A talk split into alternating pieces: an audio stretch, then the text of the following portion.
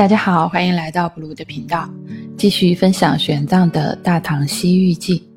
这一期我们来到了苏禄秦那国，位于今天印度北方邦的西北部。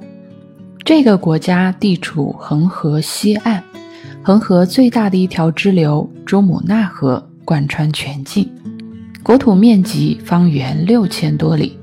自玄奘进入印度以来，所游历的这些国家的面积，比起之前我们讲的第一卷，嗯，第二卷在西域和中亚的这部分，啊，这些比这些啊地方的国家的面积普遍要大上许多，基本上都在方圆五六千里、七八千里左右。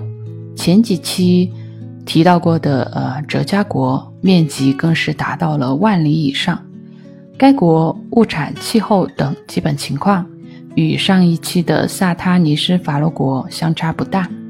佛教信徒在这里不多，但仍保留有大量的佛教遗迹，例如为纪念如来在当地度化世人的佛塔，啊，还有存有如来舍利子的佛塔，以及纪念沙门和婆罗门辩经所建的佛寺等等。那在这一期里呢，玄奘特地去了一趟印度圣河恒河，游览了一圈。嗯，唐朝称恒河为晋嘉河，书里记载，恒河源头水面宽度达到三四里，河水入海处水面宽度则达到十几里，水色清苍，波浪滔滔。玄奘说，这河里有许多水怪，但并不危害岸上的人们。这里的水怪可能指的是一些啊，比如大型的淡水鱼类，像上百斤的鲶鱼啊这种等等。啊，又说到恒河河水甘甜，裹挟着细沙，浩浩荡荡向东南流去。当时的人们称之为浮水，浮水可以洗刷人们身上和内心的罪恶。逝去的人的尸体投入河中。便会脱离恶道轮回，即便是在这条河投水自尽的人，死后也会到达极乐世界。可见印度人民对于恒河深厚的崇拜之情，古已有之。恒河在梵语里的本意是从天上来，名字起得很贴切，因其发源于喜马拉雅山南麓，流经印度北方邦比哈尔邦。恰尔肯德邦、西孟加拉邦以后，进入孟加拉国，孟加拉人称其为帕德玛河，最后注入孟加拉湾。上游因发源于喜马拉雅山间，地势由海拔三千多米急降到两三百米，所以湍流汹涌；中下游到达平原地区，流速放缓，河面变宽，泥沙淤积。流域面积占印度领土的四分之一，所流经的区域也是印度经济和人口中心。自古以来，有河流的地方就有文明产生。埃及的尼罗河、欧洲的多瑙河、莱茵河，以及美索不达米亚的两河流域——底格里斯河和幼发拉底河，中国的长江、黄河。当然也少不了印度的恒河。远古以来，恒河孕育了灿烂的古印度文明，如孔雀王朝、吉多王朝、啊莫尔王朝等等，并因此发展成为印度人民心中的圣河。至今，恒河两岸的人们仍然保持着一个古老的习俗，那就是这一生中至少要在恒河中沐浴一次。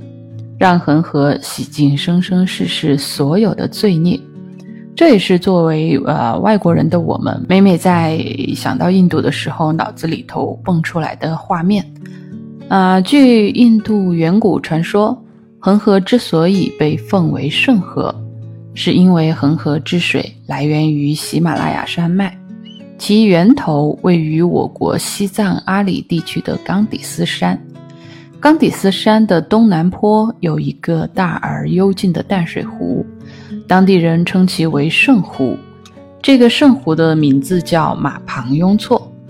高山融雪，造就了一汪清澈碧蓝、平静如镜的湖水。相传这里便是印度教大神湿婆修行的地方，也是他和妻子洗澡的浴池，故印度教徒尊其为神山圣湖。由于恒河水是从天上的神山圣湖而来，理所当然，整个恒河都是圣水了。于是，在印度到恒河洗澡。并饮用恒河圣水，便成为了教徒们终身乐此不疲的信仰和爱好。由此，我们才能看到新冠疫情在印度发展到水深火热的时候，仍有数万人怀着幸福和洒脱的心情，到恒河里集体沐浴，以庆祝大壶节的名场面。恒河无论从长度或者流量来看，在地球上都算不得比较大的。但论其宗教上的意义，则远超世界上任何一条河流，所以才会有玄奘刚才说的“啊投尸入河”的习俗。即使经过了千年的文明洗礼，发展到啊现代化的今天，这些习俗仍旧保存得很好。我们可以想象，如果自己是一个印度教徒，那么你的一天可能是这样度过的：清晨醒来。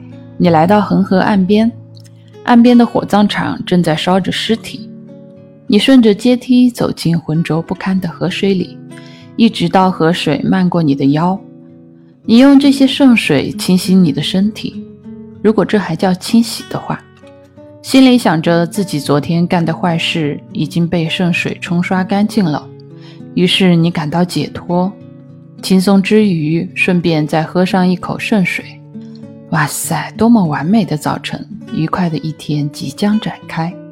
你正要洗完，准备上岸回家，上游飘来了一具被圣水泡胀的尸体，同时，刚才岸边火葬场已经烧完了的骨灰，由他们的亲人们手捧着，正一把一把地往河里撒去。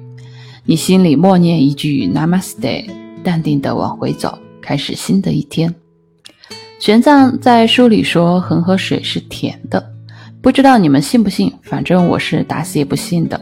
我也不相信玄奘会跑到这条河里来沐浴，这样啊，日复一日，年复一年的往里头抛尸体、撒骨灰，有病没病的都跑来这里来洗澡。加上现代工厂和生活污水的排放，致使恒河成为世界上污染程度最严重的河流，没有之一。更何况，印度的犯罪率居高不下。嗯，究竟恒河有没有洗清人类的罪孽还不好说。可即便如此，也挡不住印度教徒的信仰热情，依然我行我素，每天下河沐浴。据调查，恒河中下游的水中大肠杆菌含量超标，离岸五米处的含量就高于饮用水标准的二十到三十倍。河岸上更有当地特色的恒河水冰棍出售，新鲜出炉的恒河圣水勾兑一点点香精色素，令不少外国佬吃了以后怀念印度一辈子。而当地人天天泡在这里，吃在这里，却仍旧活蹦乱跳。只能说这是一个亟待研究的玄学课题。好，今天的故事就分享到这里，我们下期见。喜欢请订阅。拜拜。